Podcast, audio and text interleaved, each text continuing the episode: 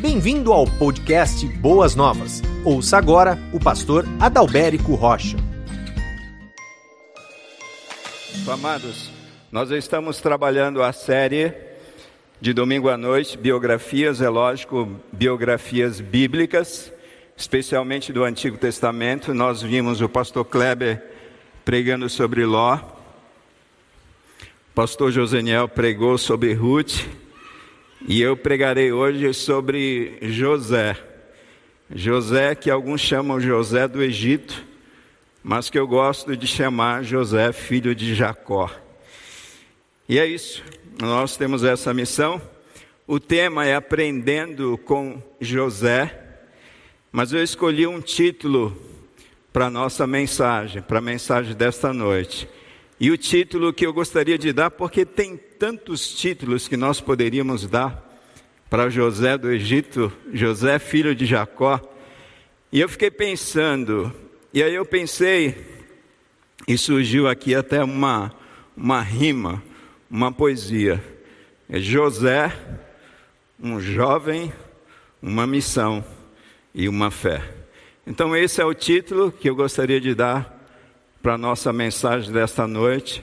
José, um jovem, uma missão, uma fé.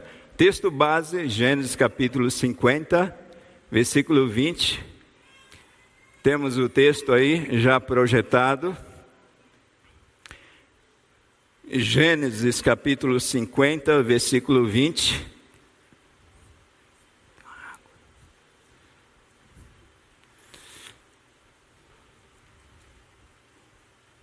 que diz assim o texto: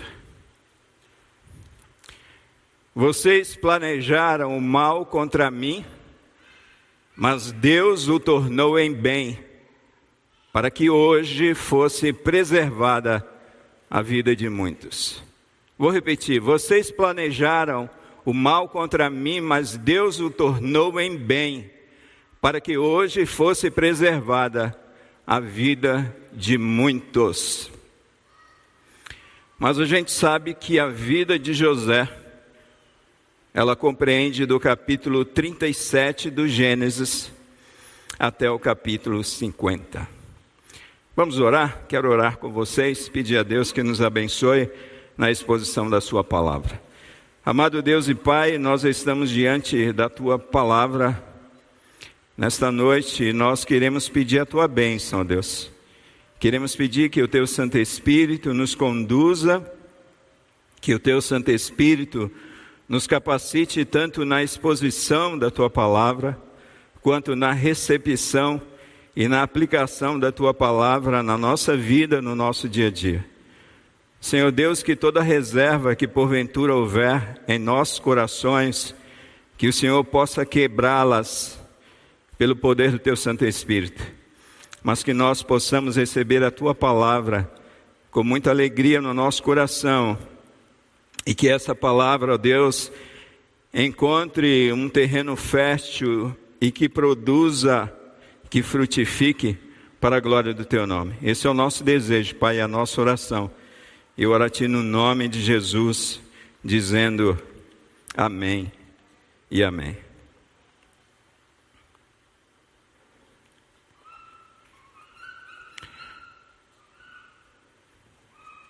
Há seis anos,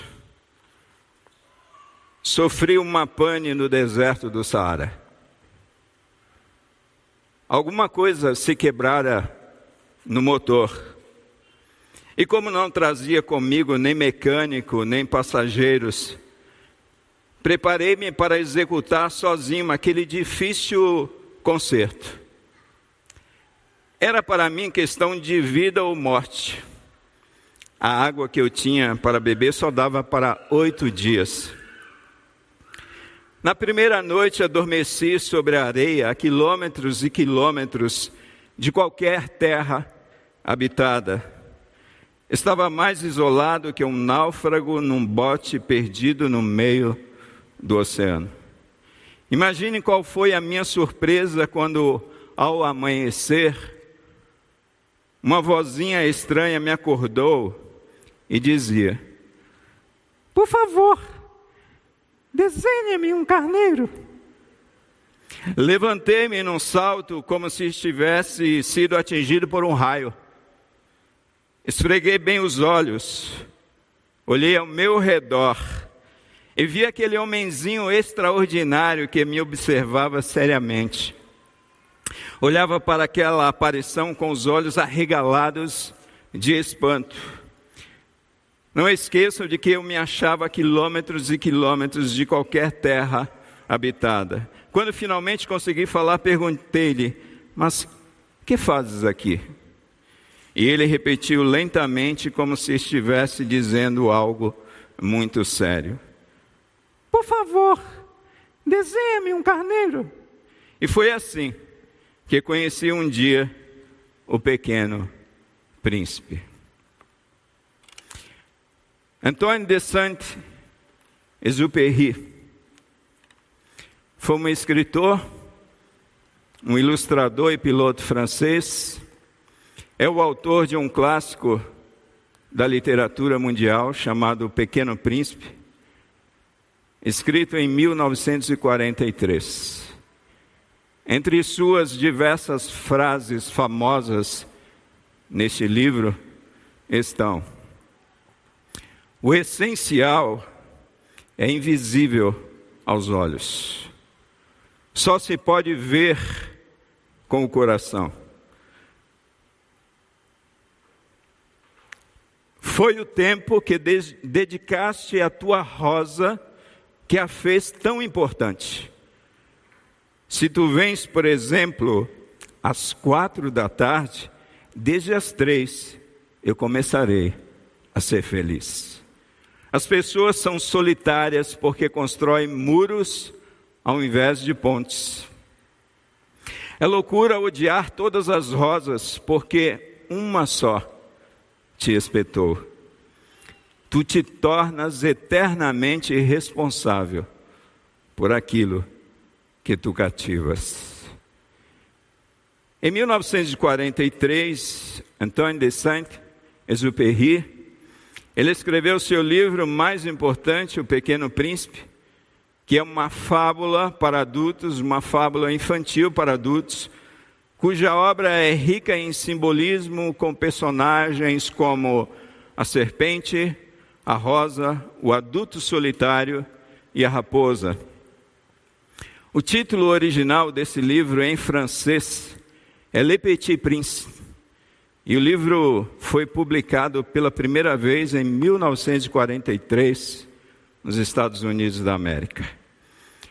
O piloto cai com seu avião no deserto e ali encontra uma criança loura e frágil. Ela diz ter vindo de um pequeno planeta distante e ali na convivência com o piloto perdido, os dois repensam os seus valores e encontram o sentido da vida.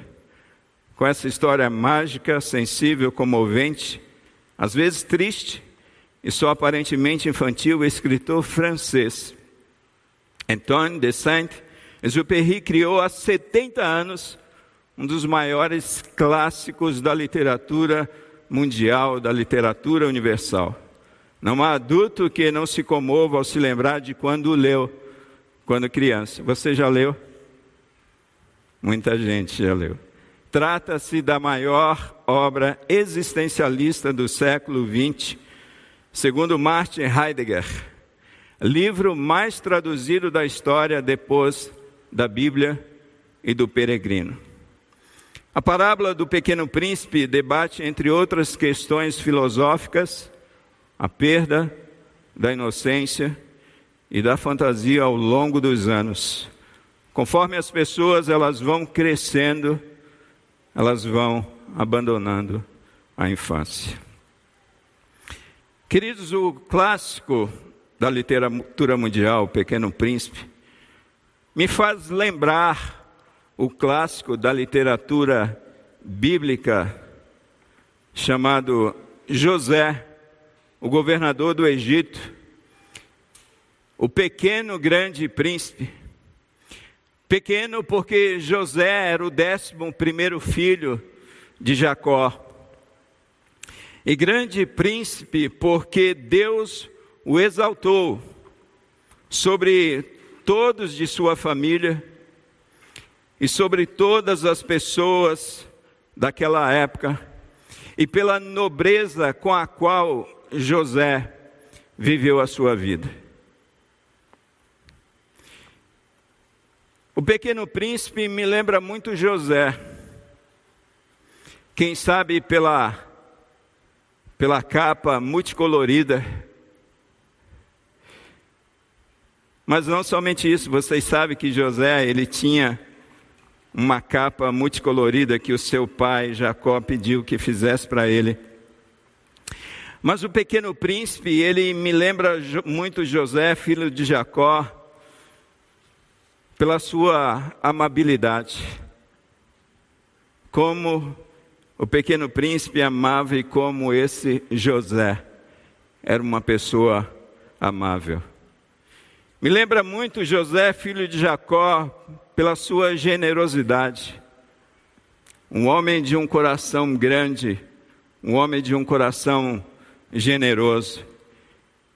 Me lembra muito José, filho de Jacó, pela sua amizade, pela sua bondade, pela sensibilidade que aquele homem chamado José Apesar de todas as circunstâncias adversas que aquele homem enfrentou na sua vida, apesar da riqueza, da fama e do poder que chegou às mãos de José, aquele homem ele não perdeu a amabilidade, não perdeu a generosidade, não perdeu a amizade, a bondade, a sensibilidade, a mansidão, a pureza a inocência, a gentileza, a resiliência e a esperança. Como vocês sabem, a vida de José compreende o capítulo 37 até o capítulo 50, então nós vamos ler, pelo amor de Deus, pastor. 14 capítulos agora, danadinho, né? Mas você fica horas e horas Zap, zap, zap, zap. Facebook, Instagram e outras coisas mais. E aí nós temos um desafio. Um texto do livro do Gênesis vai falar, praticamente um texto, vai falar a respeito da vida de José. Inclusive o capítulo 38 que quando a gente lê, a gente fala: meu Deus, o que é que esse capítulo 38 está fazendo aqui? O capítulo que fala sobre Judá e Tamar. E é interessante porque quando a gente vai estudar, a gente percebe que o Espírito Santo de Deus permitiu que o capítulo 38 fosse colocado ali, para nós entendermos um contraponto, ou seja, um oposto àquilo que José foi, Judá foi. José, um homem fiel a Deus, Judá, um homem infiel a Deus e infiel aos homens. Um homem que abandonou a sua família, um homem que constituiu uma família como uma pessoa, com a mulher dos cananitas. E aí, quando a gente lê, a gente percebe de fato o porquê esse capítulo 38, que ele não está ali por acaso, fazendo uma. É, é o oposto de tudo aquilo que nós encontramos a respeito da vida de José.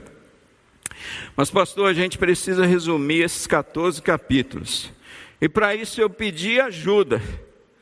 Porque quando a gente constrói um sermão, amados, nós não construímos um sermão sozinho. Nós lemos a Bíblia, nós estudamos, nós rogamos ao Espírito Santo de Deus, nós oramos, nós consultamos comentaristas. Existem pessoas com dons especiais que Deus concedeu e essas pessoas nos ajudam na construção do sermão. E eu quero trazer para vocês bem rapidamente um resumo de todos esses 14 capítulos sobre a, sob a escrita do pastor Hernandes Dias Lopes, quando ele faz uma pastoral falando a respeito de José, a história de um homem fiel. Acompanhe comigo. José é um dos mais eloquentes tipos de Cristo de toda a Bíblia. Amado pelo pai, odiado pelos irmãos, vendido como escravo, exaltado como governador do Egito e provedor dos povos. Quem foi José? Em primeiro lugar, um sonhador, do zero aos 17 anos, José viveu na casa de seu pai entre os seus irmãos. Nesse tempo ele teve sonhos e nesses sonhos via sua família gravitando ao seu redor. Esses sonhos eram proféticos, apontavam para sua honrosa posição como governador do Egito e lançavam luz sobre Cristo, em quem todas as coisas convergem, tanto as dos céus quanto as da terra. Em segundo lugar, uma escravo.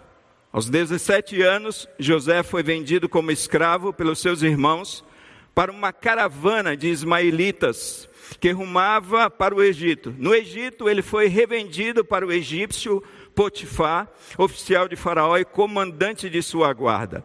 Dentro da providência divina, o jovem José é levado para as proximidades do poder.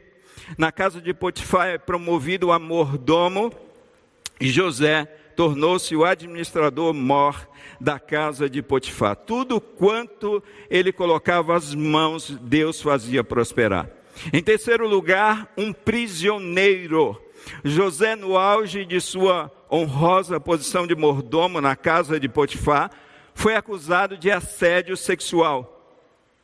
A mulher de Potifar colocou os olhos nele e despudoradamente insistiu com José para, para deitar-se com ela. Mesmo diante de todas as investidas de sua patroa, José jamais abriu a guarda. Ele firmemente se recusou a deitar-se com ela. Então ela agarrou o jovem hebreu e este precisou fugir, deixando sua túnica em suas mãos. José passa os melhores anos de sua juventude numa prisão, dos 17 aos 30 anos. José viveu uma espécie de gangorra no Egito, de escravo a mordomo e de mordomo acusado de acusado a prisioneiro. Em quarto lugar, um governador. Aos 30 anos, José, por interpretar os sonhos de Faraó, foi nomeado, nomeado governador de toda a terra do Egito e recebeu poder e autoridade para colocar em curso o plano que Deus revelara a Faraó através de seus sonhos. Como gestor, José construiu muitos celeiros e armazenou cereal sem conta para abastecer as nações nos anos que viriam de escassez e fome. Em quinto lugar, um provedor da família. Aos 39 anos, José mandou chamar seu pai e toda a sua família para o Egito, e em vez de vingar-se de seus irmãos, perdoou-os, cuidou deles e de suas respectivas famílias, dando-lhes o melhor da terra do Egito. José pagou o mal com o bem e demonstrou que, embora seus irmãos tivessem tentado o mal contra ele, Deus transformara o mal em bem para a preservação da vida de todos. Em sexto lugar, um apaziguador da alma. Aos 56 anos, depois da morte de Jacó, seu pai e seus irmãos, mais uma vez foram atormentados pela culpa. Pensaram que José se vingaria deles, uma vez que Jacó já estava morto. José chora ao perceber que os seus irmãos ainda viviam fustigados pela culpa e pelo medo. Seus irmãos se ofereceram para ser seus escravos, mas José acalma o coração deles, dizendo que não estava no lugar de Deus para vingar-se e que continuaria sustentando não só a eles, mas também aos seus filhos. E em sétimo e último lugar, um homem de fé. Aos 110 anos, José morre. Mas antes de fechar os olhos para este mundo, abriu-os para o futuro e profetizou o êxodo, conforme está escrito em Hebreus capítulo 11, versículo 22. José disse aos seus irmãos que Deus os visitaria e os levaria para a terra de Canaã, conforme havia prometido a Abraão, a Isaac e a Jacó, e que nesse tempo eles deveriam transportar seus ossos do Egito para a terra prometida. A promessa feita a José foi cumprida ele morreu, seu corpo foi embalsamado e colocado num caixão. Mais de três séculos depois, quando Deus libertou o seu povo da escravidão do Egito, os ossos de José foram levados, conforme está escrito em Êxodo capítulo 13, versículo 19, E estes ossos foram sepultados na terra de Canaã, conforme está escrito em Josué capítulo 24, versículo 32. José foi fiel na casa de seu pai, na casa de Potifar, na prisão, no palácio, foi fiel na pobreza, na riqueza, no anonimato, na fama, que Deus levante em nossa geração homens desse calibre como José. Está aí o resumo. Foi rápido, resumo rápido, mas com muita sabedoria o pastor Hernandes ele consegue resumir toda a história da vida de José. Bom, pastor, você fez um resumo aí, acabou o culto, acabou a mensagem, como que vai ser daqui para frente? E eu fiquei pensando, irmãos, eu falei, meu Deus, o pastor Kleber me deu uma missão quase que impossível. Analisar a vida de um personagem como a vida de José, que compreende quase que um terço do livro do Gênesis, eu tenho 45 minutos para trazer essa mensagem e eu perguntei para Deus sobre o que é que eu vou falar sobre a vida de José. Porque a gente ora, irmãos. Antes da gente subir no púlpito, a gente precisa orar, a gente precisa conversar com Deus. A gente precisa perguntar para Deus o que é que Ele tem a falar para o seu povo, para a sua igreja. E eu fiquei perguntando para Deus o que é que eu vou falar sobre a vida de José, tendo em vista tantos temas inesgotáveis. Vocês sabem, a vida de José já foi feita novela, minisséries, filmes, teatros e outras coisas mais, romance, livros e mais livros. E então Deus me falou, fala sobre José, um jovem, uma missão e uma fé. Você gravou? José, um jovem, uma missão, uma fé. Então José é um jovem. Mas e daí, pastor? O que isso tem a ver com a gente? O que isso tem a ver com o sermão? Mas José não é um jovem qualquer. José é um jovem valoroso. E o que isso tem a ver, pastor? Quantos jovens nós temos aqui nessa noite, a propósito? Fique de pé, fique de pé as crianças, fique de pé os adolescentes, fique de pé os jovens, todos vocês. Todos vocês.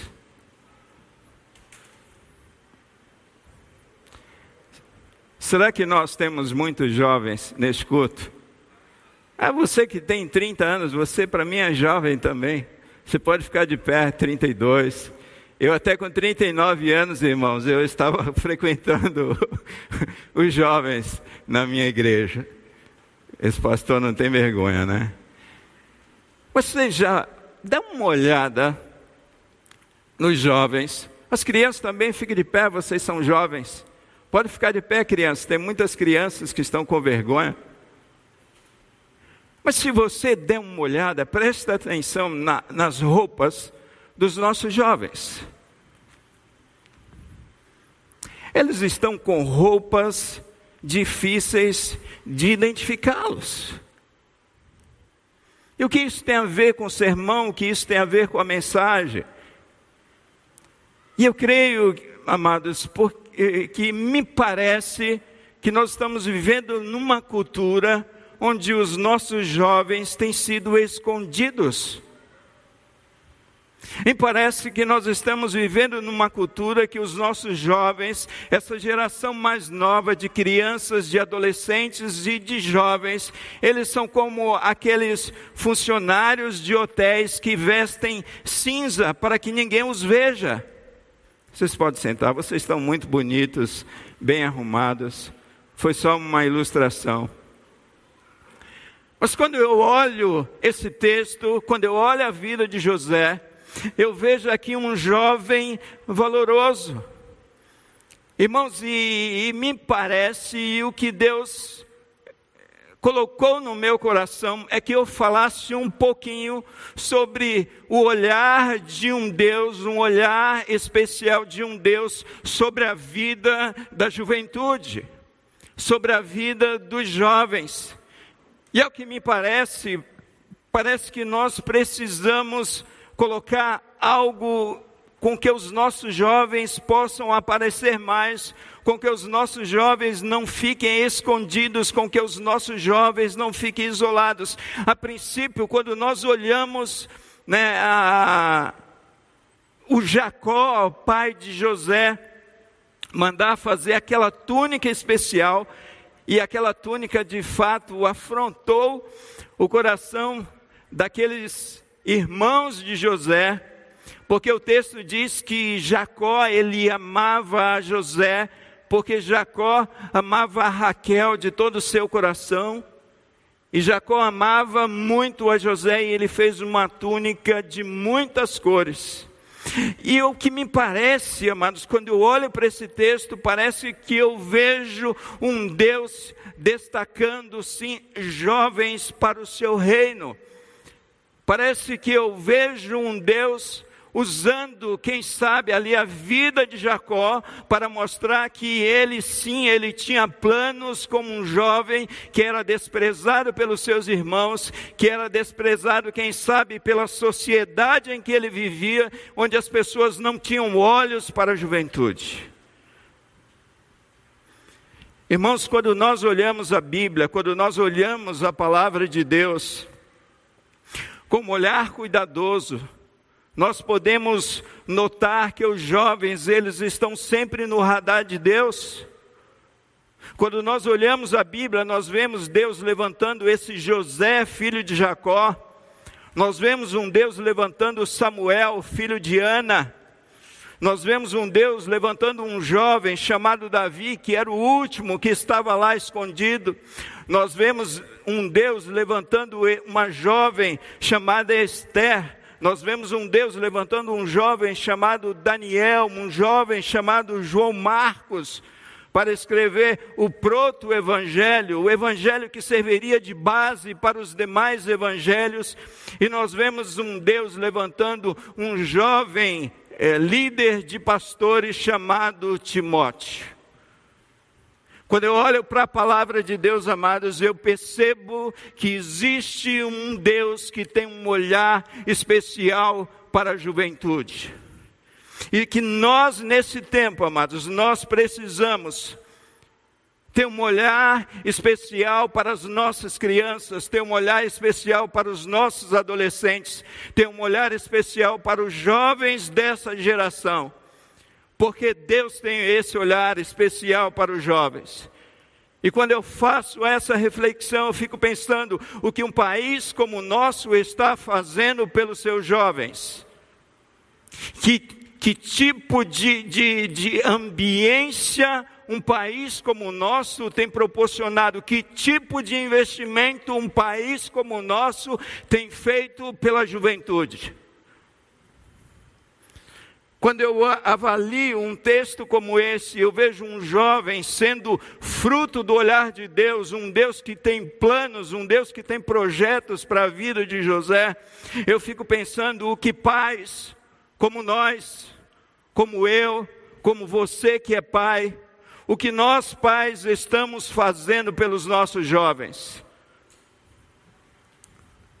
O que as igrejas, de uma maneira geral, amados, estão fazendo pela juventude.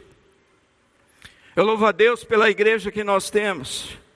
Ontem eu tive a oportunidade de estar ali ministrando a palavra na Juventude BBN, ali no Salão Ômega. E foi necessário colocarmos ali mais e mais cadeiras para acomodar aqueles jovens.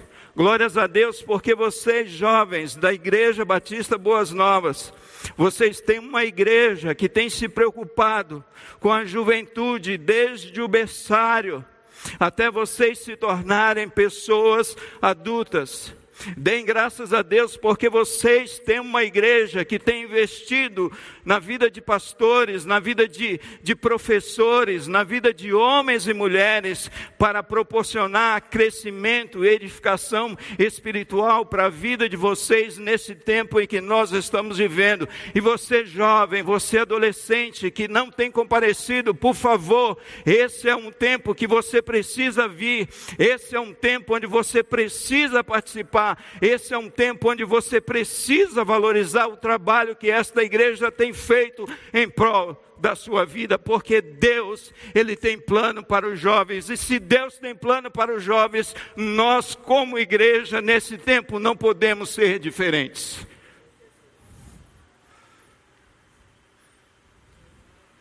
O que os jovens estão fazendo pelas suas vidas, amados?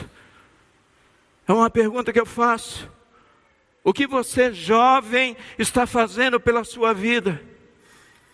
Muitas vezes nós estamos lidando com jovens que não sabem o potencial que eles têm e os planos que Deus tem para as suas vidas. Muitas vezes, amados, nós estamos lidando com jovens que não sabem dos planos de Deus para as suas vidas.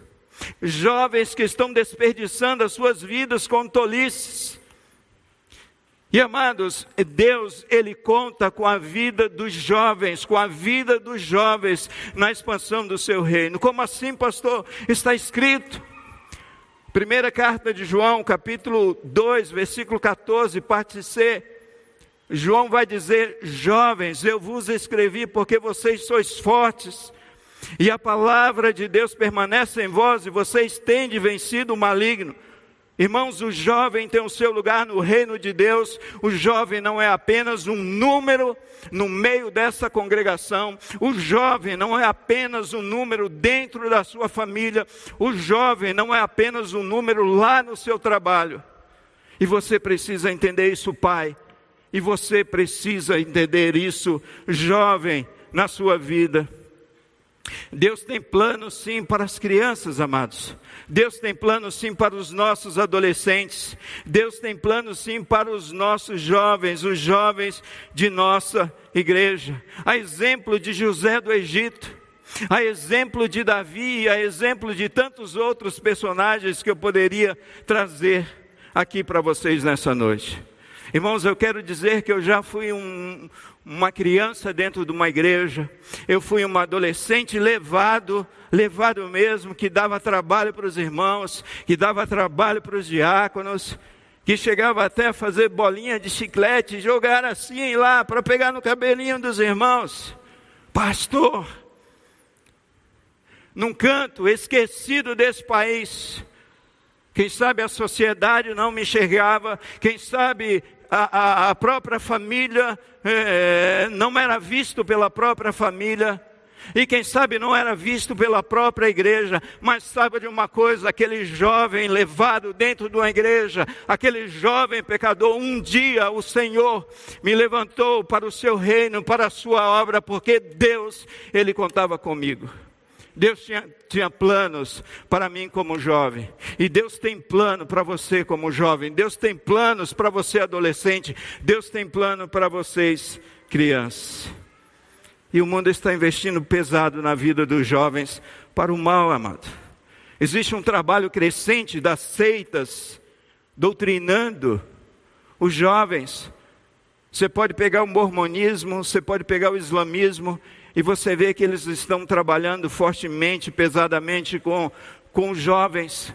Os grupos radicais, por exemplo, eles estão trabalhando e com um trabalho pesado. O pastor Joseniel falou a respeito disso hoje, do perigo que é os jovens e que o diabo investe pesado, e de fato tem investido pesado com essas ideologias. É a ideologia de gênero que tem tomado conta da vida de muitos jovens é a cultura do sexo livre, é a promiscuidade, é a erotização da cultura, amados, que uma simples propaganda de água precisa ter uma mulher pelada para fazer essa propaganda.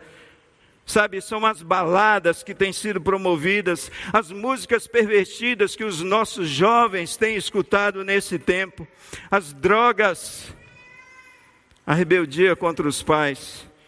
a libertinagem e tantas outras coisas. Irmãos, nós precisamos nesse tempo, esse tempo que nós estamos vivendo, ter um olhar cuidadoso para os nossos jovens. Nós precisamos, e graças a Deus, a igreja a qual você pertence tem investido, investido muito bem na vida do seu jovem. Por isso, pais, envie os seus adolescentes. Pais, envie os seus juniores. Pai, envie os seus jovens. E pais, invistam na vida dos seus jovens. Mas segundo José, uma missão divina, amados. E o que eu vejo neste versículo, esse versículo 20 do capítulo 50, é que José ele tinha esse sentimento e convicção de missão. Irmãos, nossa vida, ela e existência, ela não é fruto do acaso. Ela não é fruto do acaso. A pior coisa que existe na vida não é viver uma vida de lutas, não é viver uma vida de aflições, não é viver uma vida de sofrimentos. A pior coisa que existe na vida não é isso. Como assim, pastor? Não é.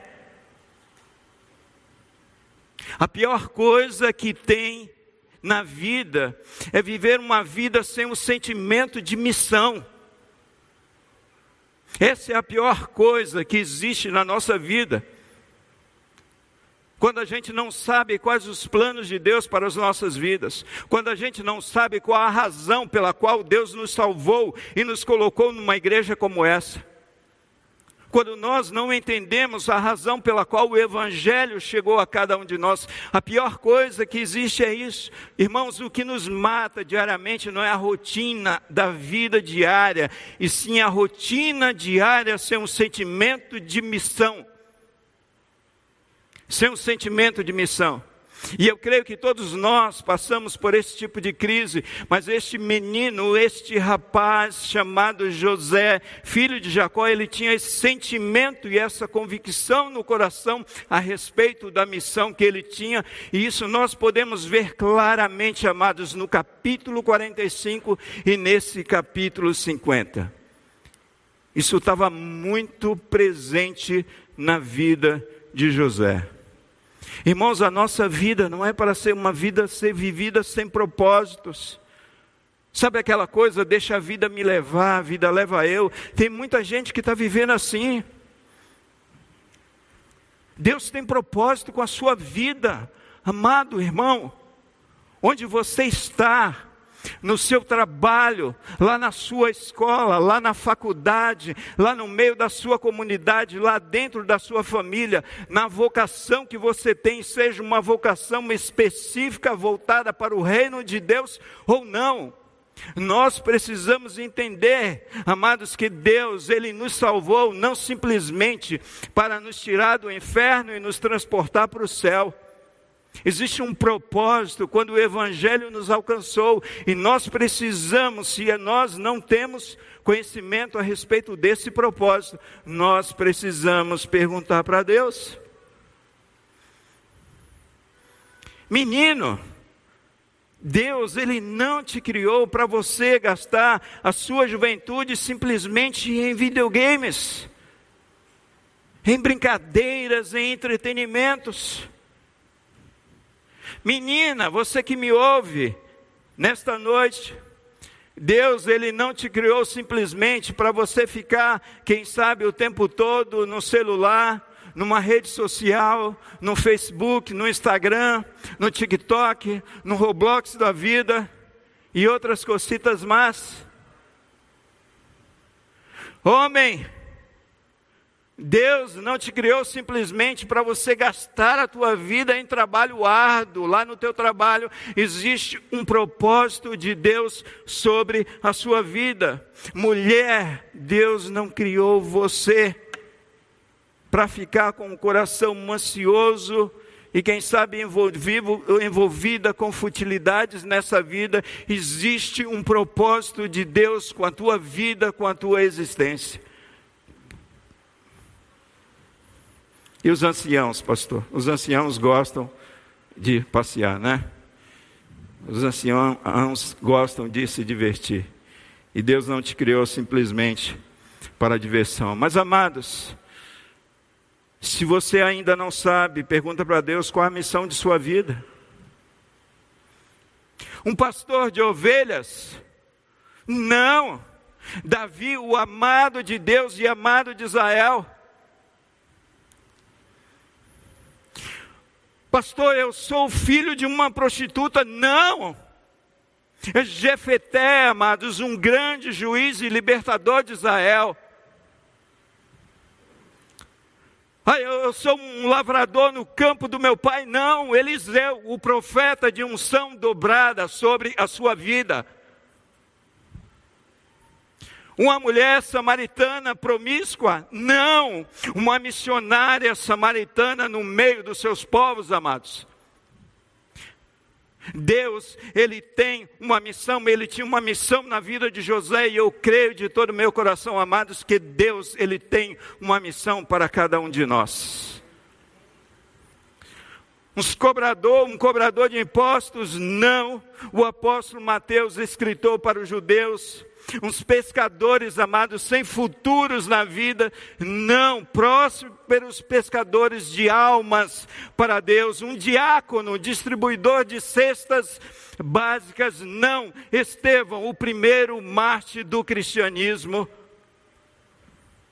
um matador de cristãos, não, o apóstolo Paulo, o maior apóstolo entre os gentios e maior missionário. Irmãos, José, filho de Jacó, foi o filho desejado por Raquel, fruto de oração. Aquele menino, fruto da velhice de Jacó, odiado pelos seus irmãos, vendido como escravo a uma caravana de ismaelitas, novamente vendido à casa de Potifar, caluniado pela mulher, distante, preso por três anos, esquecido pelo copeiro-chefe, vivendo num país tão distante, um país pagão Deus, ele tinha uma missão na vida do jovem José. José foi de grande sabedoria, revelador dos mistérios de Deus. José foi um provedor de toda a sua família, provedor do Egito, provedor de todas as nações da terra, um homem escolhido por Deus para ser um tipo de Cristo no Antigo Testamento, a sombra do remidor de todos os povos que um dia haveria de vir sobre a face da terra. Mas José é um homem de uma fé, e uma fé resistente. E sabe o que eu fico pensando? Que essa convicção de missão que José tinha e que nunca se apartou do coração de José, desde o momento em que ele teve aqueles sonhos, e Jacó sabia disso, porque o texto diz que Jacó, ele guardou no seu coração. E é essa convicção de missão, amados, que fez da fé de José uma fé resistente. Por que é que a gente não persevera, pastor? Porque falta essa convicção de missão no nosso coração. Porque é que a gente muitas vezes desiste facilmente, a gente se arrefece facilmente com Deus e com as coisas de Deus, porque me parece que está faltando essa convicção de missão no coração. E José, ele mantinha essa fé em Deus, mesmo sendo vendido como escravo pelos seus irmãos, mesmo sendo acusado injustamente, mantido ali no cárcere por pelo menos três anos, sem motivo, mesmo sendo esquecido por aquele homem que ele ajudou a revelar o seu sonho, o copeiro-chefe, e mesmo diante da aparente ausência e demora de Deus, José, ele permanece firme, ele permanece com a sua fé resistente. Irmãos, nós estamos vivendo uma época que parece que as pessoas elas estão incrédulas. Parece que a fé desse tempo em que nós estamos vivendo está sendo muito fragilizada. Sabe, parece que por qualquer problema que acontece na nossa casa, na nossa família, no nosso trabalho, na nossa vida, no nosso país, a gente acaba perdendo aquele fervor com Deus e com as coisas de Deus. As pessoas estão tendo dificuldades de crer num tempo como esse, crer no futuro, crer no futuro da nação. Parece que nós estamos vivendo um tempo como esse e me parece que nós estamos passando essa incredulidade, essa falta de fé para os nossos filhos. Quantos pais estão reclamando que os seus filhos, ah, pastor, ele foi criado na igreja e ele não quer saber de Deus. Ele completou 14, 15 anos, ele não diz que não quer mais saber de Deus. Mas espera aí, amados. Onde é que esse menino cresceu? Onde é que essa menina cresceu? Em qual família ele cresceu? Irmãos, o que é que nós estamos passando para os nossos filhos? Diante dos problemas que nós vivemos dentro de nossas casas, será que nós temos demonstração de fé para os nossos filhos? Quando Jesus ele desce ali do monte, o monte da transfiguração, o ambiente ali é um ambiente de incredulidade. Ele diz: "Ó, oh, geração incrédula, os discípulos, seus discípulos ficaram a noite inteira tentando expulsar demônios de um jovem e não conseguiram". E Jesus diz: "Ó, oh, geração incrédula". E Jesus pergunta para aquele pai. O pai vai para Jesus e pede a ajuda de Jesus. E aí Jesus para aquele pai pergunta se ele tem fé. Aí ele diz: Eu creio, mas me ajuda na minha falta de fé. Irmão, será que os nossos filhos nesse tempo estão nos vendo fervorosos com Deus dentro da nossa casa? Será que os nossos filhos estão nos vendo de joelhos, orando, lendo a Bíblia? Que tipo de fé eu tenho passado para a futura geração que está olhando para mim? Que tipo de fé nós pais temos passado para essa futura geração? Porque muitas vezes a gente cobra dos nossos filhos aquilo que a gente não dá para eles. A gente fica esperando da igreja, a gente fica esperando deles. Irmãos, eu já fui pastor em outras igrejas e todas as vezes que eu lidava com problemas com adolescentes e com jovens, todas as vezes que eu lidava com dificuldades e que eu ainda lido com dificuldades, com esse grupo, eu chego até os pais.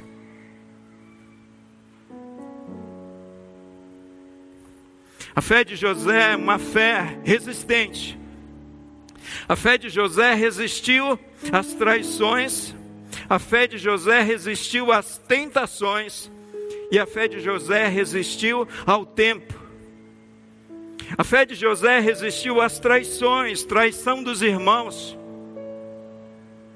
que o jogaram numa cisterna, traição dos irmãos que o pegaram e venderam para uma caravana de ismaelitas, traição da mulher de Potifar, porque José servia ali naquela casa com integridade, e aquela mulher acusou José injustamente, aquela mulher leviana, traição do copeiro-chefe, o qual José ajudou, e diante dessas traições, José permanece confiante nos planos de Deus para a sua vida. A tua fé tem resistido às traições, irmãos. Quantas pessoas hoje estão longe da igreja porque foram traídas por pessoas dentro da própria igreja? É uma fé que não resiste às traições. A fé de José resistiu às tentações, amados. As tentações, a tentação sexual da mulher de Potifar. A fé de José resistiu à tentação da vingança. José estava com a faca e o queijo na mão e poderia se vingar. José poderia se vingar dos seus irmãos. José poderia se vingar do copeiro-chefe. Mas José ele resiste à tentação da vingança, ele resiste à tentação sexual da mulher de Potifar. E sabe que José resiste à tentação que muitos homens têm caído nesse tempo, a tentação do poder. José ele continua íntegro, ele continua o mesmo. Dizem que existe uma frase que se você quer provar o caráter de um homem, dele poder, dele dinheiro. E esse homem aqui era o segundo do Egito. O primeiro era Faraó, o segundo era ele. A fé desse homem resistiu às tentações tentação sexual, tentação de vingança e a tentação do poder. Mas a fé de José resistiu ao tempo, amados. Resistiu ao tempo. José tinha 17 anos quando recebeu a promessa, através de sonhos, que lideraria sobre os seus irmãos, sobre a sua família. Mas essa promessa, ela era ampla. Quem sabe José não imaginava. 17 anos. José ficou 13 anos como escravo. 13 anos como escravo. E três, aproximadamente desses 13 anos, ele ficou dentro de um cárcere. José começou a governar com 30 anos, a exemplo de Cristo quando começou o seu ministério. A fé que resiste ao tempo de esperar Irmãos, e quantos de nós, diante das promessas que nós temos da parte de Deus, a nossa fé vai para o ralo, a nossa fé vai por água abaixo, a nossa fé não tem resistido. Mas sabe por que José tinha uma fé resistente?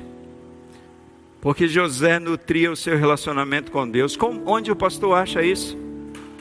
O texto diz em Gênesis capítulo 49, do versículo 22 até o versículo 24. Sabe aquele momento da bênção, onde Jacó está dando a bênção, e depois da bênção, Jacó, ele morre. Ele diz assim a respeito de José: José é um ramo frutífero, ramo frutífero junto à fonte, cujos galhos se estendem sobre os muros, ou sobre o muro os flecheiros lhe deram a amargura e o flecharam e o perseguiram. O seu arco, porém, permanece firme e os seus braços foram fortalecidos pela mão do poderoso de Jacó, o pastor e o rochedo de Israel. Você sabe por que José tem uma fé resistente? Porque esse José não deixou de nutrir a sua fé durante todos os dias de sua vida. E a gente vê isso nesse momento de bênção de Jacó sobre a vida de José. A fé de José, amados, resistiu às traições, a fé de José resistiu às tentações, a fé de José resistiu ao tempo. E essa fé só foi possível mediante intimidade com Deus. Você sabe que voltando um pouco ali no quando Jesus desce ali do monte da transfiguração, Jesus diz que aquela casta só poderia ser expulsa com jejum e oração. Aí a gente pensa, puxa, está faltando campanha. Não é? Está faltando campanha, sete semanas, 21 dias, jejum de Daniel. Tudo isso é muito bom, amados. Mas você sabe o que Jesus está dizendo ali? Que a nossa fé, amados, ela é advinda de intimidade com Deus. Não adianta o pastor orar sobre a tua cabeça e pedir, Senhor, dá fé a esse homem. Se você não busca intimidade com Deus, e é o que está faltando em tempos como esse que nós estamos vivendo, e quando nós olhamos para essa fé resistente de José, a gente vê um homem, apesar das lutas, aflições, não deixou, em momento algum, de ter intimidade com esse Deus. Eu quero concluir, meu tempo já acabou. E a conclusão do meu sermão, eu gostaria de usar a conclusão de um sermão cujo título é A Triunfante Providência de Deus na Vida de um Homem. E esse sermão também é do pastor Hernandes Dias Lopes. Quando ele conclui esse sermão, ele diz assim: O que nós aprendemos com a vida de José? A primeira coisa que a gente aprende, amados, é o caráter ondulatório da vida de José. Não o caráter ondulatório de José, mas o caráter ondulatório da vida de José. A vida de José foi tecida pelas marcas do que? Da exaltação e da humilhação. Altos e baixos farão parte de nossas vidas. A exemplo da vida de José. A nossa vida, queridos, também é ondulatória. Existem luzes, existem sombras da nossa vida, alegrias, momentos onde nós estamos celebrando, momentos onde nós estaremos chorando. Haverá momentos de festa, mas haverá momentos de lutos na nossa vida. Haverá momentos onde você vai estar gozando de saúde, mas outros momentos onde a doença vai ser uma luta na sua vida. Haverá momentos de perdas, momentos de ganhos, celebração, lamento, dias claros, dias tenebrosos, esperança e medo, alividor. Quando nós olhamos para a vida de José, nós podemos perceber o caráter ondulatório da vida de José que é o caráter ondulatório de nossas vidas. Irmãos, que negócio é esse? Agora é só vitória, é só vitória, é só vitória. Não existe isso. Pare de sofrer. Segundo, a providência triunfante de Deus. O plano de Deus, amados, ele é perfeito, ele já nos destinou para a glória eterna. Não importa quão estreito seja o caminho, quão cheio de espinhos seja a estrada, ou quão furiosos sejam os inimigos que nós estamos enfrentando, inimigos que nos espreitam, nossa chegada é certa e a nossa vitória é segura. As lutas são grandes, amados. Não existe vida fácil para o cristão. Esquece esse negócio de vida fácil. A gente vai celebrar, a gente vai chorar, a gente vai enfrentar lutas, a gente vai enfrentar demônios e a gente vai chegar lá assim mesmo. Os infortúnios humanos não frustram os planos divinos, portanto, devemos aprender as seguintes lições e assim eu concluo. Esteja preparado para as mudanças circunstanciais da vida. Você está preparado? Hoje rico, amanhã pobre. Hoje com trabalho, amanhã desempregado. Hoje com saúde, amanhã prostrado. Esteja preparado para as mudanças circunstanciais da vida. Você está preparado? Não transija com os valores absolutos, mesmo quando as provas forem terrivelmente opressoras. José não negou ou negligenciou a sua fé em momento algum, pelo contrário. Diante das provas, diante das tribulações, diante das tentações, José permaneceu íntegro diante de Deus. Aquele político que é cristão, mas de repente ele está no meio ali e ele se corrompe. Sabe aquele jovem que vibra com Jesus, mas em meio ao seu grupo, grupo de pessoas que não tem compromisso com Deus, ele também se envolve com aquele tipo de pessoas e daqui a pouco ele se torna um fornicador. É aquele empresário que é fiel a Deus, mas de repente ele começa a crescer nos seus negócios e ele vê oportunidades de dar um jeitinho aqui, outro jeitinho ali. Não transija.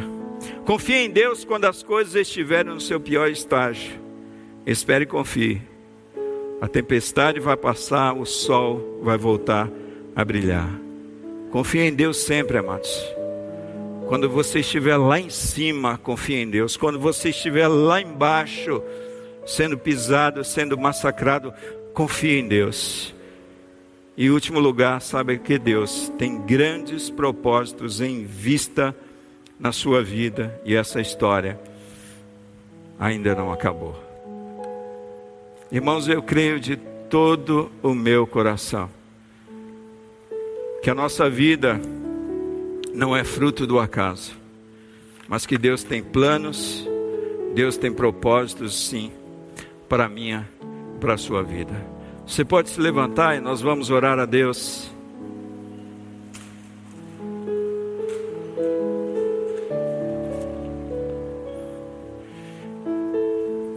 Creia que Deus tem uma missão para a sua vida. Creia que Deus tem propósito sim com a sua vida, com a sua existência. Onde quer que você esteja, Deus tem propósito sim. E creia sim, amados, que você vai chegar lá. Porque a tua vida está nas mãos de um Deus Todo-Poderoso. A palavra de Deus diz que os passos de um homem cuja conduta agrada ao Senhor são ordenados pelo Senhor. Querido Deus, amado Pai, nós estamos diante de Ti nessa noite, agradecidos a Ti, ó Pai, pelo Senhor nos mostrar através da Tua palavra a vida de um jovem, a vida de um homem que o Senhor tinha planos e projetos. Obrigado a Deus, porque nós cremos que assim como foi com José, o Senhor tem sim sonhos conosco, projetos conosco. E obrigado a Deus por aprendermos com a fé que José tinha, uma fé que não oscilou, uma fé que não não voltou atrás, mas uma fé resistente, uma fé que venceu as tentações, venceu as provações. Uma fé que venceu o tempo, que resistiu ao tempo. Ó Deus, que nós a cada dia, Pai, possamos estar nutrindo essa fé no nosso coração, dia a dia, através da tua palavra, através da oração, através da comunhão com a tua igreja. Que nós possamos crescer em fé nesse tempo, porque Jesus disse: quando o filho do homem, porém, voltar, porventura, achará fé na terra. Ó Deus, nos abençoa e obrigado, Pai. Obrigado por aprendermos tanto com a vida desse homem chamado José. Que o Senhor abençoe todo o teu povo e a tua igreja. Esse é o nosso desejo, Pai, e a nossa oração. E nós oramos no nome de Jesus. Amém. Você ouviu o podcast Boas Novas? Venha conhecer a nossa igreja.